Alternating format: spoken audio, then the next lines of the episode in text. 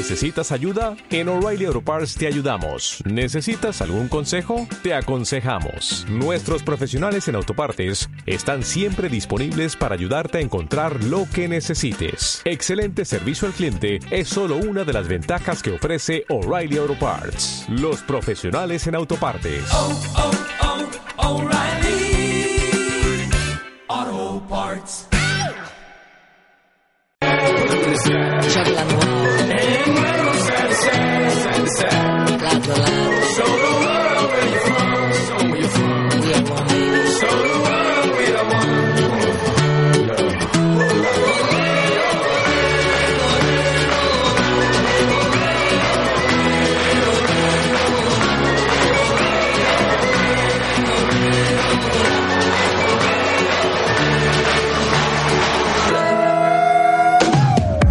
La hora más deportiva de la radio universitaria. Lo hablamos y lo escuchamos aquí. place, Brazil. Everybody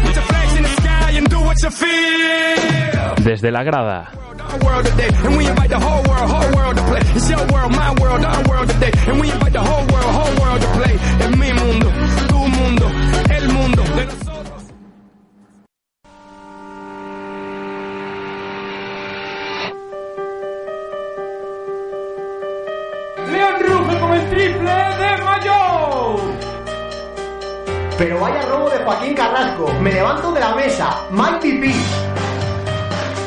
Es un jugador muy elegante, de traje y corbata, perfecto. Queremos rabia, queremos rabia, queremos agustinos. Sí, sí, queremos rabia, necesitamos rabia y queremos también energía.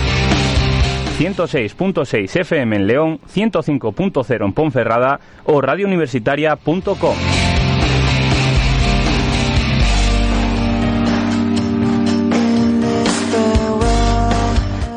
Desde la grada. Yo creo que hoy lo de la calefacción lo olvidamos. Que enciendan el aire acondicionado, por favor.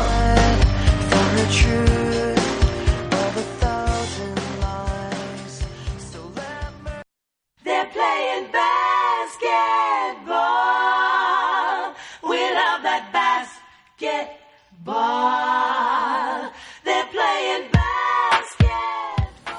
Muy buenas tardes a todos de este miércoles 16 de diciembre. Estamos aquí de nuevo tras dos semanas, bueno, tras una semana de ausencia, hace dos que no pasamos por aquí por los estudios de la radio universitaria de León para volver a disfrutar de, de una tarde como todos los miércoles de baloncesto, de lo que más nos gusta, de lo que nos encanta charlar, de partir, discutir con, con todo el que, el que se nos ponga por delante para, bueno, pues para hacer más, más llevadera esta tarde de entre semana, ya apurando los últimos días de clase antes de las esperadas vacaciones. Eh, como sabéis, pues estamos en la 106.6 FM León, 105.0 Ponferrada. También nos podrás escuchar en la radiouniversitaria.com o si lo prefieres, pues puedes acceder a la pestañita Míranos, que como dice nuestra, nuestra voz desde la grada, Ángel, eh, eso siempre suena un poco pervertido, como le gusta decir a él, pero bueno, ahí nos tienes para si te quieres pasar y eh, observar un poco la actividad que hay por aquí en esta, en esta mesa. Eh, comenzamos con las habituales ya presentaciones. Una vez más a mi derecha, en su sitio habitual, eh, Adri Díez, eh, ¿qué tal?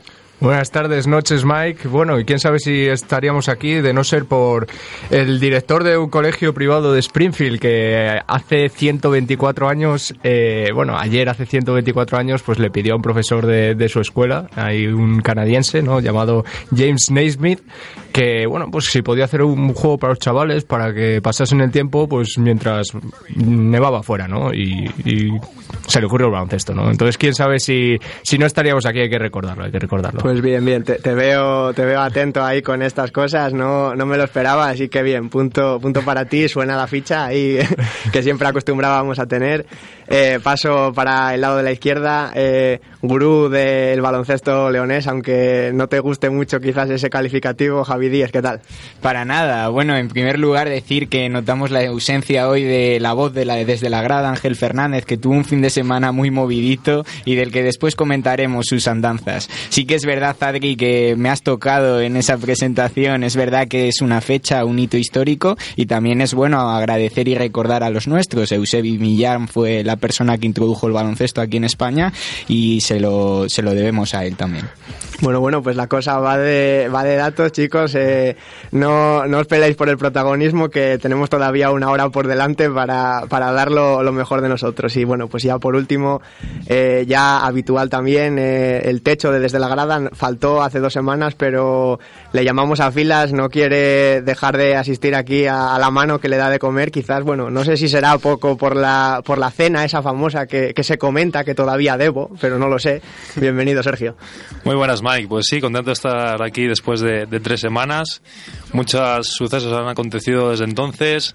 Eh, todavía tenemos resaca de, del partido de fundación del sábado y bueno, me da un poco de, de vergüenza de no haberme preparado una presentación tan detallada como puede ser la de Adrián o, o Javi en este caso. No tengo ningún dato especial, espero que se me ocurre que se me ocurran durante el programa para compensar.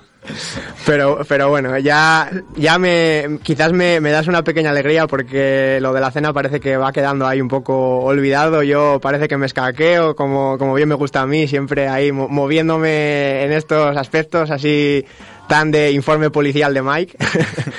Pero, pero bueno, ya sin, sin más, pues pasamos a, a repasar lo, lo más destacado de, de la Liga EVA de- en esta última jornada, la sexta, eh, que se celebró este pasado fin de semana. Y yo creo que lo mejor es eh, comenzar por una auténtica exhibición, un terremoto, un huracán que vivimos en el, en el Palacio. Se me acaban los calificativos. Eh, Javi estuvo presente como ayudante técnico en el Twitter, Sergio estuvo compartiendo con Ángel y conmigo la, la retransmisión. Y, y bueno, pues eh, un partido que Fundación consiguió imponerse por 11 puntos de ventaja, 78-67 a Club Baloncesto Chantada, y en el que sobre todo sobresale un nombre propio, como ya viene siendo habitual, eh, Guay Kevin Basemore una vez más, pero esta vez eh, tocó, tocó techo, si se puede decir así, con 42 puntos, 17 rebotes y 3 tapones, alcanzando los 54 de valoración. Y bueno, pues ganándose menciones y, elogios en todas las, las páginas de baloncesto destacadas eh, en, el, en el mundillo, chicos. Pues así es, Mike. No podrías haberlo definido mejor. Fue el partido de White Kevin y todo parecía que, que recordaba a él mientras el transcurso del partido. Ha recibido menciones en las páginas más destacadas, pero es que su, su actuación lo merece. 54 de valoración se dice pronto y más si se tiene en cuenta que todo el equipo de Enchantada valoró 53.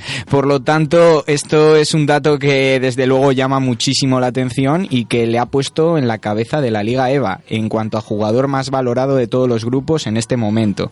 Además, es el jugador que tiene una que ha hecho la valoración más alta en un partido en lo que llevamos de competición, lo que le ha llevado a ser el MVP de todos los grupos y a salir en todas las páginas destacadas de baloncesto. Aquí en Desde la Grada nos hacíamos eco y poníamos una encuesta en el transcurso del partido en el que decíamos que cuántos puntos podía llegar a anotar el genio Guay Kevin. Fuimos pocos los que consideramos el más de 40. Yo tengo que lanzarme un tanto a esto cuando yo voté por esta última opción en el, en el final del segundo cuarto y la verdad es que nos lo pasamos muy bien. De hecho, Mike eh, es lo que resuena todavía de esa actuación que Mike nos debe a todos una cena porque él dijo que White Kevin que bueno, que era fruto de, de una inspiración temporal de los primeros cuartos y que en los últimos seguramente no jugaría y dijo que anotaría menos de 30 puntos. Claramente eh, se ha tenido que comer sus palabras igual que sus apuestas y nos debe a todos una cena. Eh, Ángel dijo que, que debía pagar no solo la deuda de la cena, sino la deuda europea. ¿Qué piensas de esto, Mike? Eh, bueno, yo, yo decir que el sábado me cayeron palos de todos los colores, eh, adopté un poco la, la postura de- del poli malo, eh, un poco pues defendiendo ahí eh, ese menos de 30 eh, por, por dar un poco de, de vidilla, de debate. Lo que pasa que pues me, me llevasteis por la mala vida, me pusisteis ahí el, el capote y, y yo entré. Pues eh, supuestamente tengo que pagar una cena, pero yo no prometo nada. Hablando de Polimalo, bueno, hay que mencionar pues la llegada de Ángel Jareño en sustitución de, de Tino Ungidos, que han pasado muchas cosas estas dos últimas semanas. ¿Qué pensáis? ¿Que es el poli bueno, el poli malo?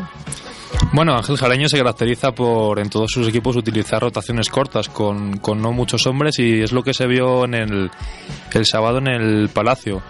Creo que únicamente 7-8 jugadores disputaron el encuentro al menos con un número de minutos significante, en los que llamaba la atención los pocos minutos de Pablo Martínez. No sabemos si por decisión técnica, proble- problemas físicos o cuál fue la razón de que solo jugase 5 minutos. También es cierto que durante esos 5 minutos no estuvo muy acertado, pero bueno, siempre es difícil en 5 minutos entra- entrar a la cancha y hacer algo positivo. Creo, Mike, ¿quieres decir algo? Eh, sí, no, que a raíz de, de eso, de la presencia, de la poca presencia de, de Pablo Martínez, de esos cinco minutos que tú comentas, eh, fue Javi Laborda el, el que el que protagonizó, digamos, el gran cambio en la, en la rotación de fundación, eh, siendo importante desde el inicio, jugando muchos minutos eh, y aunque no logró anotar, pues eh, siempre puso de su parte pues esa, esa templanza que, que nosotros normalmente le, le asociamos aquí en, en Desde la Grada y, y bueno, pues pieza bastante importante a la hora de abrir un poco la cancha, eh, eh, ¿cómo se dice? De- despejar un poco esa zona de, jugadores de, de chantada que, que tanto daño estaban haciendo en la defensa y, y bueno, pues dar la oportunidad a Trevor Berkeley y a Kevin Basemore de deleitarnos con las jugadas con, tal y como lo hicieron. Pues sí, yo además, Sergio, me gustaría remarcar que estoy muy de acuerdo en lo que estabas comentando, porque además Pablo Martínez es un jugador grande. Lo- Los grandes creo que necesitan de una mayor continuidad en cancha para también rendir, por lo tanto, jugar únicamente cinco minutos pues puede costar para meterse en el juego. Eh, sí que es verdad que de lo que decías, Adri, se, se observa un cambio de tendencia absoluto. Vemos que Ángel Jareño en este primer partido ha confiado en los veteranos del equipo. Adri Roales jugó muchos minutos, Javi Laborda jugó muchos minutos, los americanos por descontado, Diego Mayo estuvo mucho tiempo en la cancha y es al final porque es un entrenador que parece que confía en aquellos jugadores que ya tienen una experiencia en la táctica porque creo que ha modificado sus sistemas. Vimos que el equipo corre más, juega más veloz, eh, pero al mismo tiempo también se ven modificaciones en los sistemas. Jugaron mucho cuernos arriba, eh, salidas para el tirador de Adri Roales, por lo tanto lleva pocos días en el Fundación, pero es un nuevo Fundación. A raíz de lo que estás comentando, ¿no? De las nuevas, las nuevas situaciones de juego, sí que es verdad que he tenido oportunidad de hablar con algunos jugadores. Y bueno, quizás antes eh, Pablo Martínez tenía un mayor protagonismo, ya fuera en entrenamientos como en partidos, ¿no? Eh, en este caso va a tener que ponerse bastante las pilas para convencer al entrenador. Eh, seguramente, y con el carácter de Pablo lo acabará logrando. Eh, de todas formas, eh, bueno, pues sí, eh, juegan más para Kevin Basemore en este caso, eh, es decir, eh, una vez coge el balón, el, el jugador que está en lado fuerte eh, cortaría hacia el otro lado para dejarle más espacio, se abrirían el resto de jugadores para que pudiese penetrar mejor, ¿no? Que ya sabemos que es, es su, su baza principal. Como hemos podido ver, no anotó ningún triple este fin de semana y metió una barbaridad de puntos, ¿no? No, Entonces, no anotó ningún triple, pero una cosa que nos dimos cuenta nosotros en la retransmisión es que poco a poco va aumentando su, su rango de tiro. Ya le vimos eh, tres, cuatro ocasiones en las que su tiro de 5 metros en la cabeza de la bombilla pues eh, terminó en, en canasta, en, puntos para, para Fundación. Y bueno, pues es una, es una vía de que los defensores no se acomoden y que sigan intentando eh, adaptarse día a día a, las nuevas armas de White Kevin.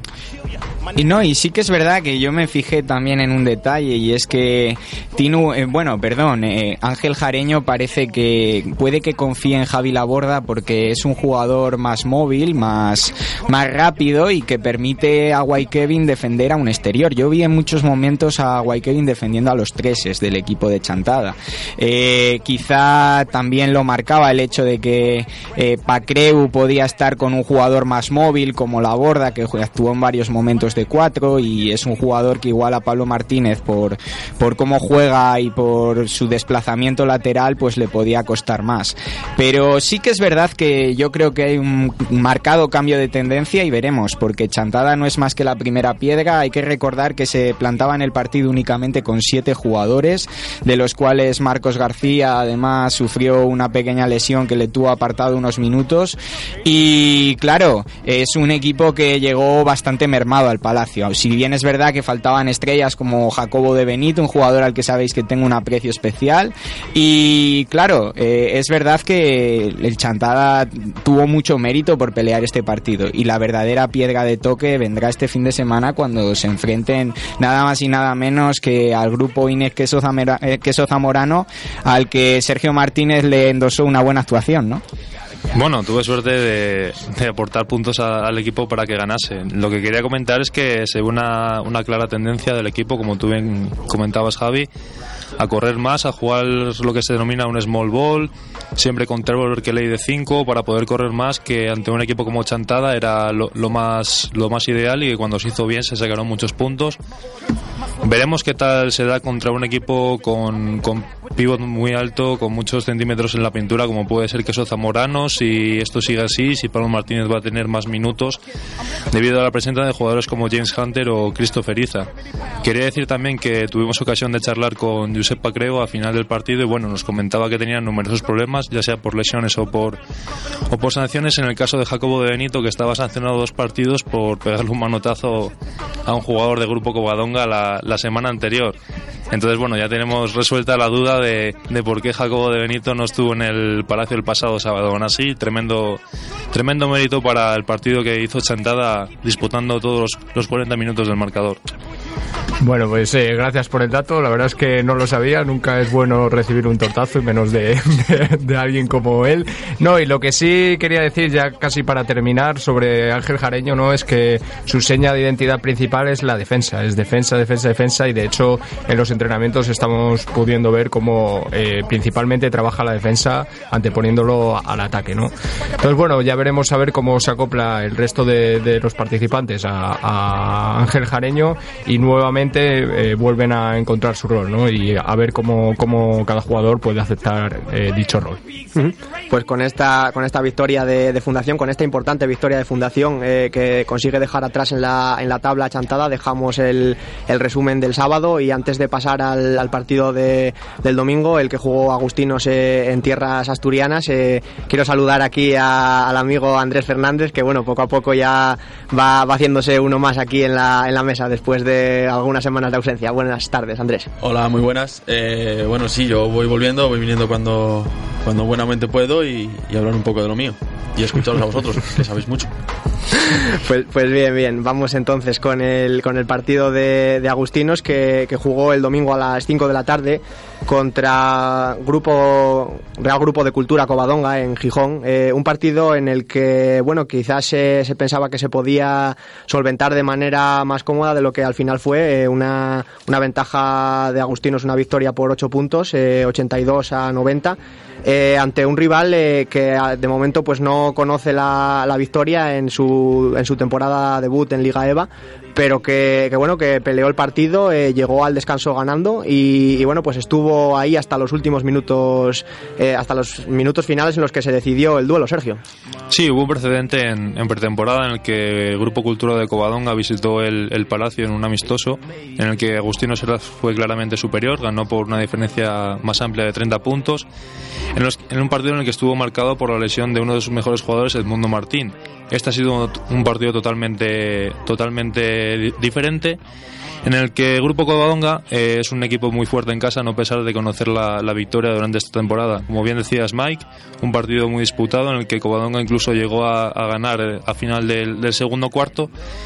Y el intercambio de canastas, bueno, al final favoreció, favoreció a Agustinos. Eh, la verdad que es un partido tremendamente igualado. Si se ve la evolución del encuentro, no hubo, nunca hubo una diferencia de 10 puntos, una diferencia significativa, sino que Agustinos Leclerc, a falta de dos minutos, mediante un par de buenas dos o tres acciones consigue sacar una brecha de 6-7 puntos que a la hora de los tiros libres sí que le permite llegar cómodo al final y, y traerse el partido.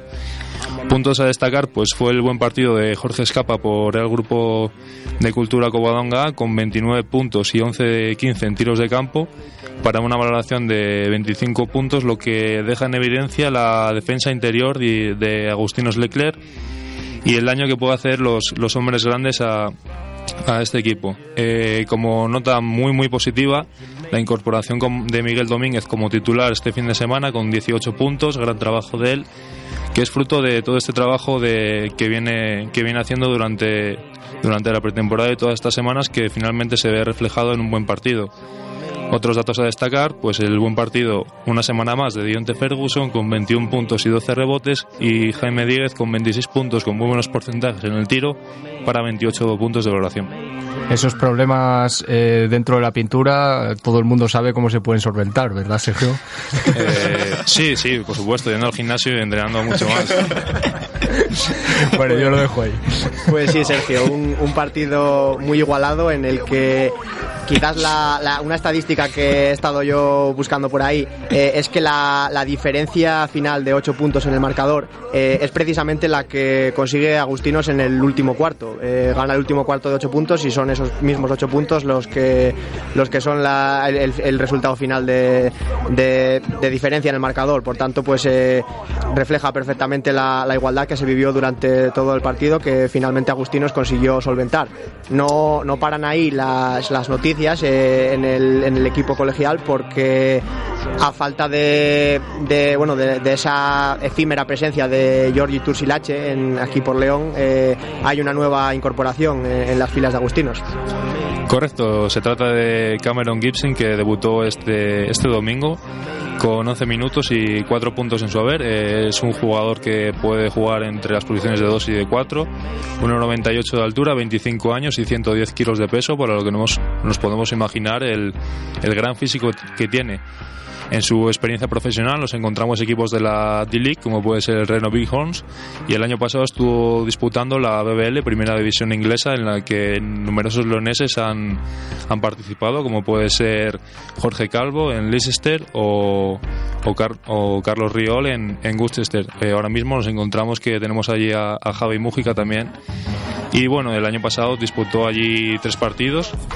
Estaba buscando equipo, vino a hacer un, tryout que se llama, una prueba. Estuvo aquí a prueba dos semanas, le pudimos ver en el banquillo de, de Agustinos en el partido contra Virgen de la Concha. Y bueno, finalmente eh, la dirección ha decidido que, que se le ha encontrado, se haga ficha y que esté aquí hasta, hasta final de temporada. Lo que decir de él, simplemente, pues es un jugador de, de rotación que viene a ayudar al equipo con muy buen tiro, muy buen físico, eh, buenos fundamentos y de- se espera de él que, bueno, que en ciertas rotaciones pues que dé mucha calidad al equipo y que dé una presencia física mucho mayor. Otra, otra arma que podríamos tener con él sería cuando juegue de 4 jugar un, un baloncesto, digamos, small ball, corriendo mucho más y, y con jugadores jugando desde posiciones más exteriores. Precisamente, Sergio, lo que estás comentando del small ball, yo también veo este año una marcada tendencia de Agustinos a jugar quizá un poco más rápido que el año pasado en el que se aprovechaban de la ventaja de sus interiores mucho más y generaban desde un juego más pausado y más elaborado. Pero claro, cuando corres también pierdes muchos balones y es quizá la nota negativa de Agustinos esta jornada contra Grupo de Cultura Covadonga, que pierden 21 balones. Esto es un detalle pues que desde luego es muy negativo, pero bueno, si anotas 90 puntos eh, por contra, quiere decir que los pierdes esos balones porque estás corriendo con sentido. En el momento en el que sean capaces de limitar este detalle, pues desde luego que este equipo pues tiene todavía un margen de mejora. Eh, aún así, a mí me ha llamado mucho la atención este fichaje, sobre todo porque hemos visto que este año eh, Nick Lowen ha jugado muchos minutos de cuatro. Y precisamente por esto te quería preguntar un poco, Sergio, si habrás visto en entrenamientos si este fichaje va a desplazar finalmente a Lowen al puesto de tres, de cuatro, se van a alternar. Eh, ¿Hay algo con este concepto o es simplemente está todavía en pruebas? Bueno, estamos entrenando y Nick lo que es verdad que no se siente cómodo en, en posiciones interiores porque más que nada porque él nunca ha jugado a él y es un, es un tirador, tiene, tiene muy buenos fundamentos pero siempre de cara a canasta. Si le vemos jugando al poste siempre intenta hacer algún fadeaway, eh, alguna media vuelta para, para buscar su tiro en, en suspensión y él comenta que siempre está mucho más cómodo en posiciones exteriores. Para estos cauces, pues Cameron eh, quizá está más preparado para jugar interior, pero tampoco es un jugador interior. Podría ser un, lo que digamos, un de 4 abierto, pero sí que es verdad que puede desplazar a, a Nick Lowen de, de esa posición que, bueno, no, no es la más óptima para él, digamos. Bueno, lo que desde luego no podemos no podemos recriminar es a la directiva o al conjunto de, de- de, bueno, de Agustino Seras que siempre, ante las adversidades, siempre están ahí, ¿no? Eh, se marcha Giorgi hace nada, eh, fichan a otro jugador, eh, yo ya no sé cuántos jugadores han pasado este año, pero ya van bastantes, ¿no? Y la verdad es que el trabajo, pues tanto de Alex Fernández como de, Miguel y seguro que Adri y el, el resto de, de cuerpo técnico, pues eh, están, bueno, al día siempre, ¿no? Viendo jugadores, tú sabrás más, Sergio. Sí, bueno, ellos eh, hacen un trabajo desde que finaliza la, la anterior temporada. Todo el verano se, se pasan viendo jugadores, viendo scouting y al final pues eh, intentan hace- hacer un equipo lo antes posible para que la adaptación sea mejor. Se ve con los casos de Anthony, de, de Kevin Rima, de Nick Lowen, de Dionte Ferguson, que están aquí desde bien entrada, la- desde muy pronto en la pretemporada para, para que su adaptación sea mucho mejor y se intenta acertar con todos los jugadores. En el caso de, de Georgie, pues no eran las condiciones más óptimas porque bueno tenía una situación personal que finalmente él acaba marchando a Georgia y bueno lo que siempre se intenta es traer otro jugador que pueda aportar al equipo y, pueda sumar hasta que se encuentren esos jugadores y la plantilla esté cerrada pues tenemos hasta febrero. Es cierto que ellos hacen un, un gran trabajo en verano para que todo esto se, se quede cerrado en pretemporada que sería la situación ideal pero bueno luego estos estos imprevistos nunca se pueden prever y bueno, siempre se intenta solucionarlo de la mejor manera posible. En este caso ha sido de esta manera. Veremos si la plantilla está cerrada o no. Pues ahí, ahí queda ese, ese último, esa última incorporación de, de Agustino Seras, recordamos el nombre, Cameron Gibson, y también esa victoria frente al Real Grupo de Cultura Covadonga, eh, que les permite seguir sumando en, en lo alto de la, de la clasificación de la Liga EVA. Eh, otros resultados importantes eh, en esta jornada ha sido la primera derrota del hasta ahora invicto baloncesto Villa de Mieres, que, que perdió fuera de casa en un partido ajustado 75-70 eh, ante la que es la, el que es la, la revelación de, de este grupo AB de, de Liga EVA, eh, Club Baloncesto Virgen de la Concha o marca de garantía Chorizo Zamorano, como te gusta a ti decir, Adri. Eh, un partido pues en el que Matthew Don eh, certificó lo que habíamos visto hace un par de semanas en el, en el Palacio, siendo uno de los referentes también de, de la liga junto a, a Guay Kevin Basemore en, en fundación, pues está Matthew Don en Virgen de la Concha, que logró 17 puntos y 12 rebotes para irse hasta los 28 de valoración, eh, gracias a la enorme cantidad de faltas que recibió en ese partido. Eh, precisamente eh, baloncesto Villa de Mieres será el próximo rival de Agustinos en un duelo pues por todo lo alto. Dos equipos empatados a cinco victorias y una derrota. Primero y segundo de la clasificación que se verán las caras el próximo el próximo sábado Perdón, Javi, ¿dices? Eh, no, quería decir que has dicho que la sorpresa de Virgen de la Concha eh, es sorpresa sobre el papel porque es un equipo que la verdad es que siempre ha estado en mitad de tabla, pero por contra no es sorpresa por los nombres que tienen plantilla, porque se han reforzado muy bien. Bosa me parece un muy buen jugador, eh, por dentro Valkovic me parece uno de los mayores aciertos de esta liga. Eh, también está Matthew Don que está dominando. A mí me y también Rodrigo Cid que es un jugador exterior muy fuerte, muy potente y que hace mucho daño. Por lo tanto, eh, sí que es verdad que ganan y están ganando con autoridad y en casa están, creo, imbatidos todavía. Agustino sufrió mucho contra ellos aquí. Eh, de hecho, los dos únicos partidos que han perdido son contra los equipos leoneses, contra Fundación y Agustinos. Los dos aquí en el Palacio, que la retransmisión de desde la grada se ve que no les gusta y siempre se van a casa pues con la miel en los labios. Pero es un equipo muy a tener en cuenta y que desde luego que yo creo que va a estar en la parte alta a finalizar el año. Villa de Mieres, que decías, eh, preparando un poco este partido, que se, que se avecina este duelo en la cumbre, que recordamos que no va a ser en el Palacio de los Deportes por la disputa de la, de la Copa Sobal, sino que se tendrá que, que desplazar eh, todo el conjunto agustino, porque sabemos que se mueven todos juntos a, a un mismo fin y sabemos que van a llenar este, este pabellón con total seguridad en este duelo en la cumbre, en la cabeza, en el San Esteban, el sábado a las 7.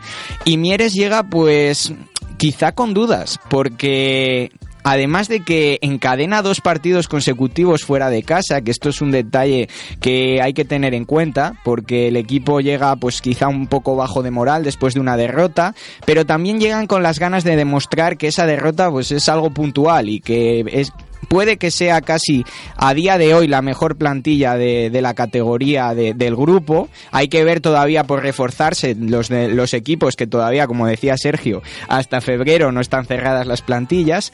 Y habrá que ver porque yo creo que va a ser un duelo muy bonito, muy divertido y al que animamos a todo el mundo que vaya. Sí, de, de hecho hay, hay- ha, lanzado Agustinos un, un hashtag en, en sus redes sociales que, que es Llenemos San Esteban, eh, llamando un poco a, a la gente, a los leoneses que, que vayan a- al pabellón, un San Esteban que eh, el- la primera plantilla de Agustinos no pisa, me parece, desde, desde el final de hace dos temporadas, creo recordar, que, que leí por ahí. Eh, ya para terminar la, la Liga EVA, repasamos rápidamente la clasificación. Eh, como dije antes, lidera Villa de Mieres con cinco victorias y una derrota, empatado con Agustino Seras en segunda plaza también con cinco victorias y una derrota. Y eh, emerge la figura de Narón en tercera posición, siendo el equipo que, que lleva actualmente la, la mejor racha de todo el grupo. Empezó la primera jornada perdiendo, pero pero ha acumulado pues hasta cinco victorias seguidas para encaramarse a lo, a lo alto de la clasificación. Eh, en cuarta y luego pues bueno cuarta quinta y sexta posición tenemos un triple empate entre Queso Zamorano eh, Virgen de la Concha y por último Fundación Baloncesto León que se aupa a esa sexta posición después de haber caído a la octava la semana pasada y que deja atrás a, un importante rival eh, en futuras luchas como, como será Club Baloncesto Chantada que se queda con balance 3-3 Eh, como decías antes Javi la próxima jornada Agustinos y Villa de Mieres se enfrentan y hacen lo propio Queso Zamorano y Fundación Baloncesto León en un partido que, se va a disputar en Zamora eh, el sábado a las ocho y media de la tarde, eh, una de las visitas más duras que tendrá Fundación en todo el año. Pues una jornada, desde luego, que para acabar el año movidita y que va a marcar quizá el final de, esta Liga EVA e incluso la clasificación final porque se enfrentan entre sí contendientes a estar muy arriba. Decías de Narón, hay un dato que tengo que dar porque si no el cuerpo pues no, no voy a gusto a casa y es que eh, hay que decir que es un equipo que está basado en tres jugadores porque ahora mismo tienen el tercero, el cuarto y el quinto en valoración de la Liga EVA y después hay un pozo de enorme con respecto a los demás jugadores de la plantilla. Por lo tanto, seguramente, eh, y es un dato que quiero dar, ahora al inicio están dominando porque estos jugadores están haciendo una temporada muy buena, son la los tres además son extranjeros, pero es verdad que según vayan pasando las jornadas, los scoutings de los otros equipos, si todo su juego está basado en tres jugadores, les hará quizá mermarse y ir para abajo. Yo es la confianza que tengo. El triángulo de Phil Jackson, ¿no? Estará, estarán con ese sistema.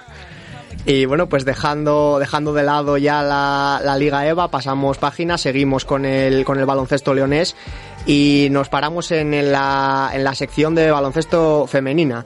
Eh, Javi Díez eh, creo que nos trae un breve resumen de- del Benvibre. Allá vamos, Mike.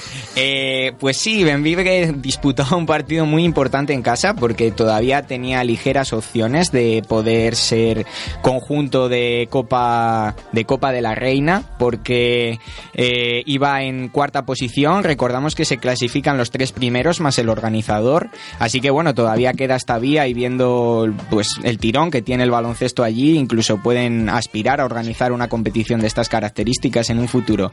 Pero es que se enfrentaba al Coco, a la avenida en casa. Una avenida que además venía pues un poquito eh, enzarzado porque había perdido en una jornada muy importante en Euroliga Femenina, en el que se estaba jugando el devenir en esa competición. Por lo tanto, se plantaba en Benvibre con ganas máximas de intentar llevarse ese partido y ya desde el primer cuarto marcaron una diferencia de 11 puntos que fue insalvable para las de Chiquibarrios que acabaron perdiendo 50 a 70.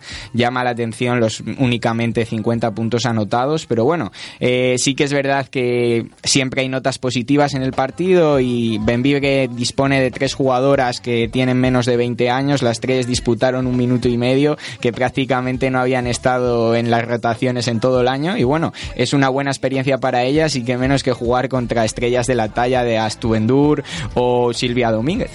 Ujú.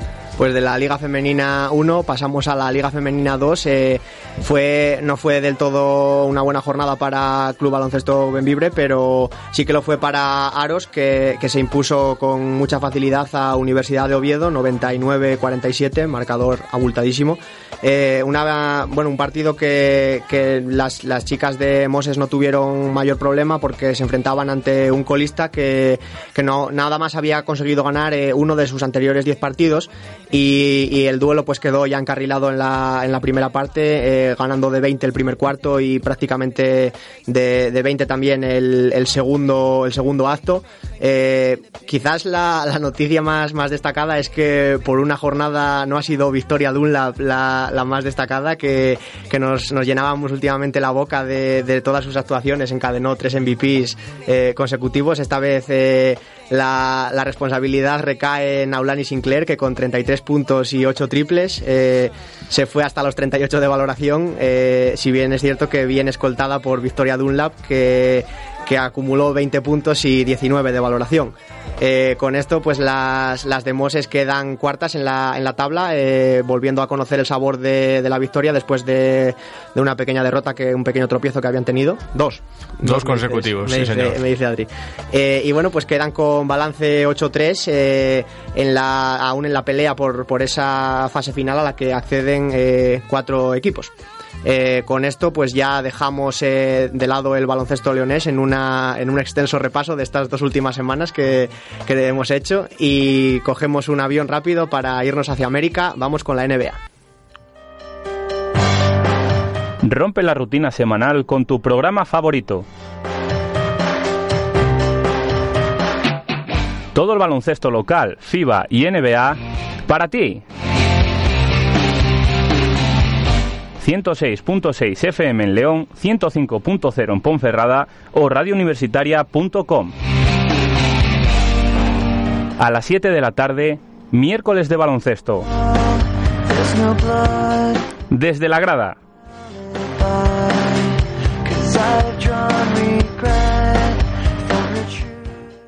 Work it, make it, do it, makes us harder, better, faster, stronger.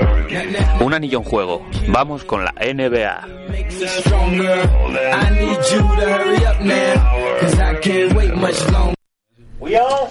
Bueno, pues aquí volvemos otra vez a, al estudio de la, de la radio universitaria con, con algún que, que, otro gazapo que ya, ya tardaban en, desde la grada en aparecer. Ya nos habíamos hecho habituales de la, de la seriedad y el temple, pero... Eh, y lo mejor es que no es mío. Terremotos en las ondas, que dice sí, Ángel. Sí, sí, pues, pues bueno, lo, lo, más destacado con lo que comenzar esta, este repaso semanal de la NBA es eh, que Golden State Warriors ya no es equipo invicto. Eh, Adri, ¿quieres un pañuelo? El otro día me lo ofrecías tú. Estoy, el otro día estaba nostálgico, ¿no? Por, eh, bueno, pues por esa decisión de Kobe Bryant de dejar el baloncesto. Y yo estoy triste, porque se acaba la racha de Golden State, eh, del cual solo he podido ver dos partidos, luego hablaré de ello en lo mejor y lo peor de, del año. Pero, pero bueno, sí, estoy triste pues porque siempre me levantaba y lo primero que miraba, he de decir desde aquí, pues era eh, cómo habían quedado estos Warriors, como a quién habían vapuleado esta vez. Y mi sorpresa fue cuando los Bucks pues, eh, pues les metieron los cuernos, ¿no? Porque, porque bueno, cayeron derrotados en, en ese partido que Mike seguro que nos traslada lo que pasó. Pues sí, eh, he de decir que lo, lo primero eh, señalo quizás a, Sergio como principal artífice de la, de la derrota de Golden State, porque en el partido, en la retransmisión de Fundación contra Chantada, eh, un poco en el, ahondando en la, en la llaga de mi, mi mi apuesta perdida con la cena, eh, me llegó a preguntar que si alguna vez había apostado en contra de Golden State y yo le dije que sí, que y precisamente el día que no que yo consideré oportuno pues no no apostar ni en contra ni a favor, no simplemente pues porque no, no vi el partido y no estaba pendiente, eh, llegó la, la, primera derrota de Golden State en casa de, Milwaukee Bucks, eh, un, un, una derrota que pone fin a esa racha de 24-0 iniciando la temporada y de hasta 28 que enlazaban con, con, los últimos partidos de la temporada pasada. Bueno, decir que a ese partido llegaban la noche anterior de jugar dos, dos prórrogas en probablemente el mejor partido no visto de la temporada de, de Golden State, en el cual vencieron a, a los Celtics de, de Boston y que realmente tuvo que ser un partidazo, según he podido ver en los resúmenes. Sí, yo, yo lo yo lo estuve yo lo estuve viendo eh, y, y la verdad que sí que fue un auténtico partidazo. También su, su mérito tienen los, los Boston Celtics por haber eh, digamos eh, fatigado, cansado a, Golden State eh, para que al día siguiente llegara esa, esa primera derrota. He de decir que, Milwaukee no es un equipo novel en esto de cortar rachas porque fueron precisamente ellos los que cortaron la de la, que todavía ahora pues es la racha vencedora más larga de la historia de la NBA, la de las 33 victorias de los Lakers en la 71-72. Y, precisamente también la, cortaron los Milwaukee Bucks, eh, unos Milwaukee que de aquella tenían en plantilla a un tal Karim Abdul-Jabbar y a un tal Oscar Robertson, dos auténticas leyendas de la liga. Y, bueno, pues eh, que el otro día, eh, remontando, o sea, eh, avanzando 40 años en el, en el tiempo, eh, el, artífice de, la victoria sobre Golden State fue Giannis Antetokounmpo, que consiguió su primer triple doble en la, en la liga. Una, una noticia, bueno, pues bastante curiosa. También eh, quería, quería decir que no es la única racha que han cortado los Bucks, sino que últimamente se están aficionando a, cerrarles la puerta en las narices a todos los equipos que llegan a, su casa con encadenando unas cuantas victorias, porque también, también cortaron una de 23, 24 victorias de los Rockets de Hakim Olajuwon, que a la postre terminarían ganando el anillo una de 15-16 victorias de los Mavs eh, de Dirk Nowitzki que a la postre acabarían ganando el anillo, así que quién sabe lo que puede pasar con Golden State.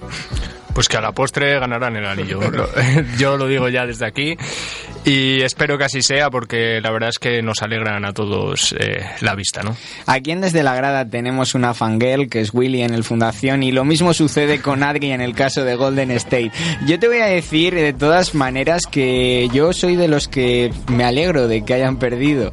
No por el hecho de que quizá no han podido llegar a conseguir la historia, que es quizá como abrías el programa y por eso sabemos que todos estos hitos te llegan directamente al corazón, pero sí te voy a decir que yo me alegro de que hayan perdido porque es verdad que en las últimas jornadas estaban forzando mucho las rotaciones en pos de conseguirlo. Estaban los jugadores importantes disputando muchísimos minutos, estaban forzando llegando de lesiones como Clay Thompson que prácticamente pues con dolores en el tobillo le dicen hoy tienes que jugar tío que nos jugamos ser los primeros en la historia de la NBA en racha de victorias y un equipo que quiere ganar el anillo necesita descansar.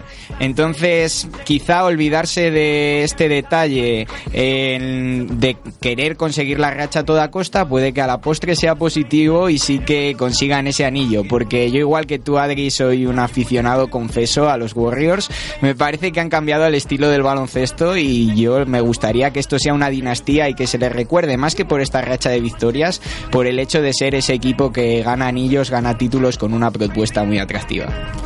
Yo quería comentar que, bueno, coincido con Javi en que últimamente estaban forzando mucho la máquina, también fruto de una muy dura gira por el este, y creo que fueron siete partidos fuera de casa seguidos, y quizá perdieron no por el rival, sino por la, aquella circunstancia, bueno, lesión de Clay Thompson, lesión de Harrison Barnes, mucha jugadores con muchos minutos durante toda la gira y llega un momento que, bueno, pues eh, las canastas no entran, eh, aunque seas Stephen Curry, aunque seas Michael Jordan, y toca perder. No creo que sea un, algo, algo negativo, creo que hoy van a hacer un buen partido contra Phoenix Suns, han tenido hasta tres, hasta tres días para, para descansar, y siempre que, que Stephen Curry tiene un par de días para descansar, se nota muchísimo en su juego, en su, en su acierto, y creo que, bueno, que hoy sí nos lo permite ver Canal Plus, no sé si nos lo permite Adri, pues podemos disfrutar de, una Stephen, de un Stephen Curry pletórico. También quería comentar que San Antonio Spurs está, está muy cómodo a la sombra de Stephen Curry. Pop está haciendo un gran trabajo para integrar a Aldrich. Y en el último partido que jugaron contra Utah ganaron por 37 puntos de diferencia, quiero recordar. Y un dato muy significativo, Danny Green en apenas 20 minutos eh, tuvo un más menos de más 42 puntos. Algo que, bueno, simboliza lo que es la máquina de Spurs y creo que van a dar mucha guerra de cara a los playoffs. Desde luego que sí. Y a tu pregunta, desde luego que no. Hoy venimos de nuevo a Minnesota Timberwolves. Eh, decir, ¿no? Ya, ya que hablabas de Michael y de, y de Stephen Curry, que eh, Stephen Curry esta semana se ha atrevido a desafiar al todopoderoso Michael Jordan y ha dicho que por qué no, por qué no puede conseguir ese, ese reto, ¿no? De ser el mejor jugador de la historia. Bueno, eh, yo creo que le queda mucho, mucho, muchísimo. Pero bueno, si sigue por este camino, por lo menos eh, abrirá un debate que, que, bueno, que Kobe Bryant hace, hace no menos que unos años. Pues quizá ese debate se pueda abrir si Golden State igual no ha conseguido la mejor racha de la historia, pero sí puede ser, y no lo olvidemos, el equipo que consiga el mejor récord en una temporada, con 72 victorias de los Bulls de Jordan. Y es que el otro día veía unos datos que decían que la probabilidad de que Warriors gane más de 70 partidos con los resultados actuales es de un 55% y un 44% de posibilidades de que superen esa racha. Así que bueno, soñar y todavía hay opciones de hacer algo muy grande, Adri. Pues bueno, dejamos a, a los excelsos eh, Warriors eh, en, lo, en lo alto de la clasificación y yo quiero volver con, con lo que dejó abierto Sergio, eh, esos San Antonio Spurs que, que como, como bien dijiste están ahí bastante cómodos ahí a la sombra, encadenando victorias sin hacer ruido, poco a poco engrasando la, maquinaria, los nuevos fichajes. como siempre se sabe, San Antonio pega, despega en, en cuando llegan las cosas serias, que no es otra cosa que los playoffs. Y, y bueno, pues eh, en, eh, en ese orden de cosas de las victorias de San Antonio, eh, llega una noticia asociada a su entrenador, a Greg Popovich, que ayer, en la noche de ayer, eh, bueno, en la de antes de ayer mejor, superó a Rick Adelman como octavo técnico con más victorias en la liga y acumula 1043. Eh, vamos. Ahí es nada, una vida de ganar y ganar. Eh, y luego, pues, eh, por último, ya para terminar la sección NBA, eh, una noticia que, que he leído hoy. eh, empiezan los, los rumores de traspasos. También en la NBA hasta, es hasta febrero cuando, cuando están abiertas las posibilidades. Agustinos todavía puede fichar ahí, ¿verdad?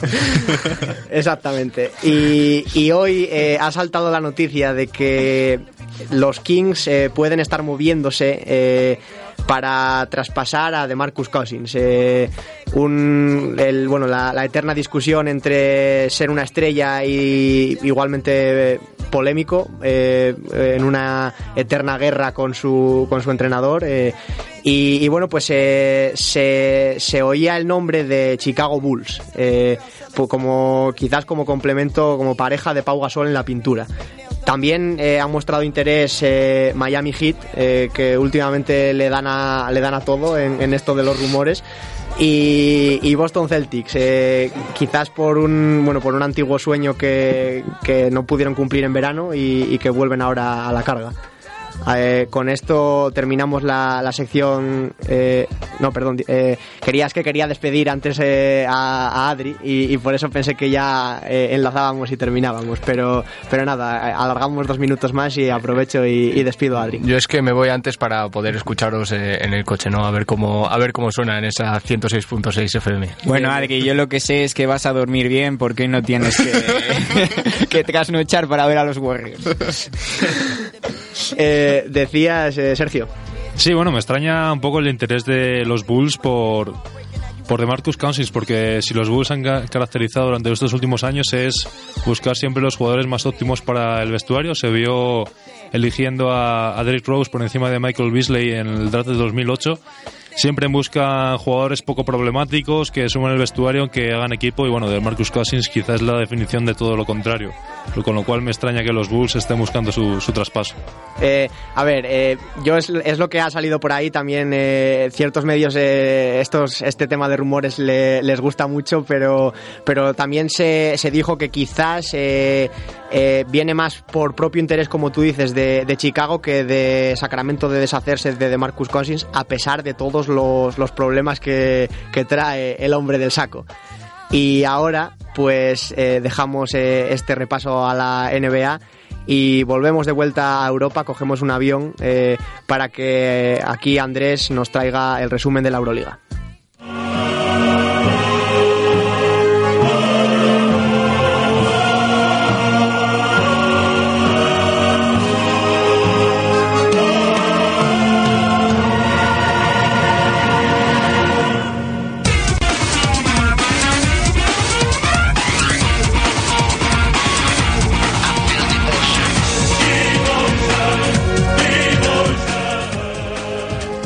Aquí estamos eh, de vuelta otra vez a tierras europeas después de el paseo por, por tierras americanas por la NBA y aquí nos, nos viene Andrés para un resumen rápido de, de lo que ha sido la- estas dos semanas en la Euroliga. Eh, nos íbamos eh, hace un par de semanas con, con la incertidumbre de lo que le podía pasar al Madrid, que decías que lo tenía muy complicado y bueno, los chicos del ASO parecen empeñados en llevarte la contraria porque han encadenado dos victorias y ahora pues tienen la clasificación al top 16 en su mano.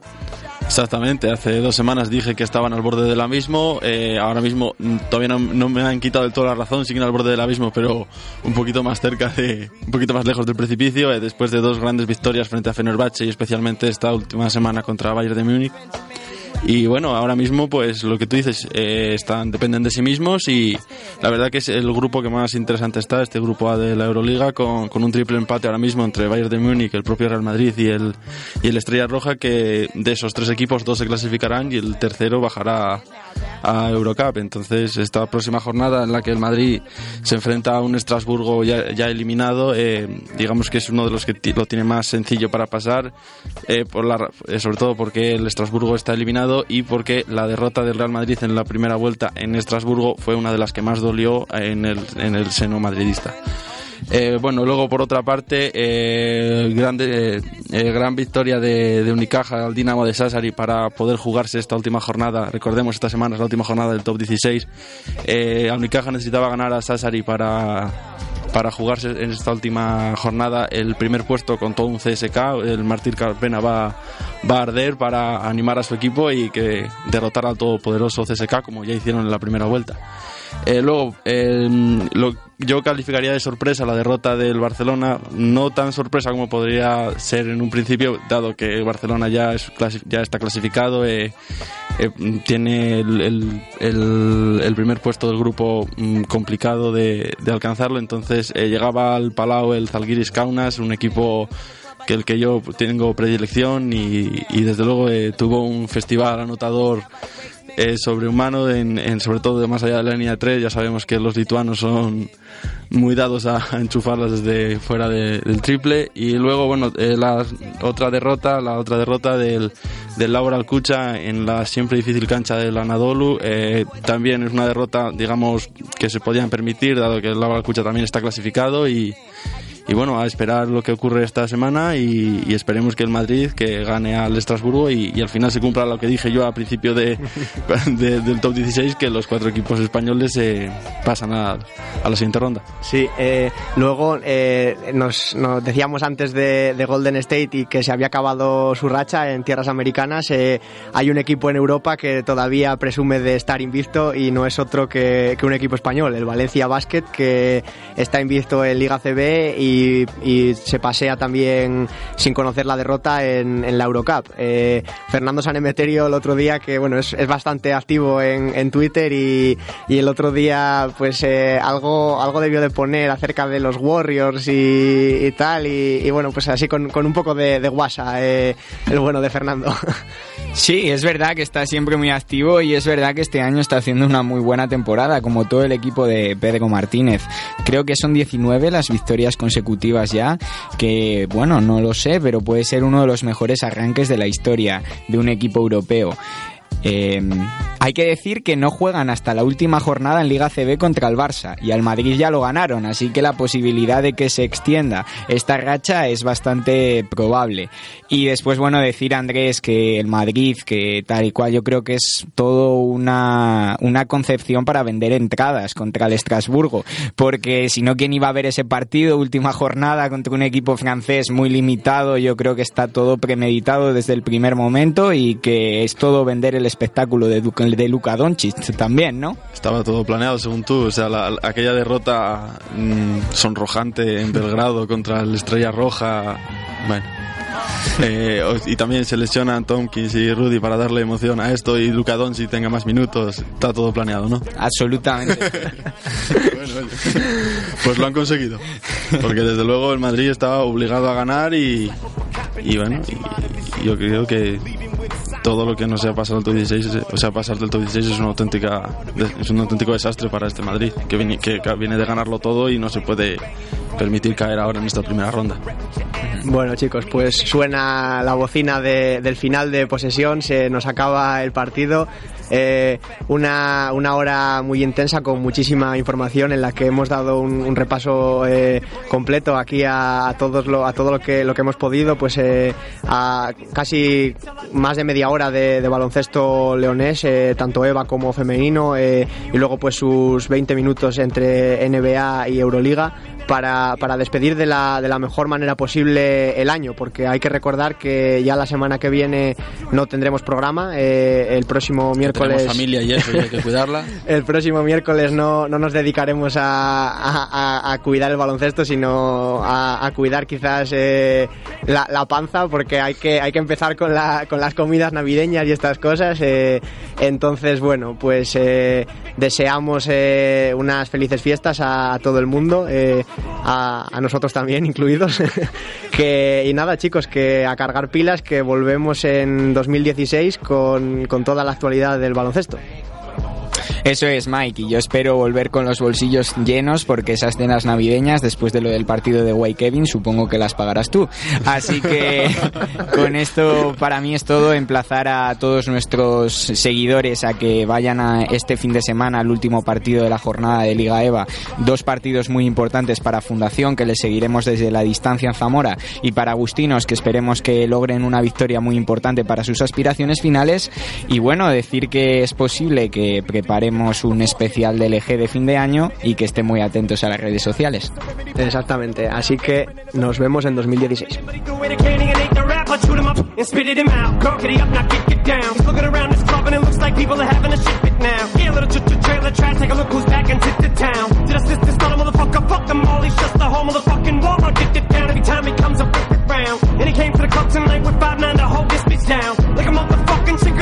And he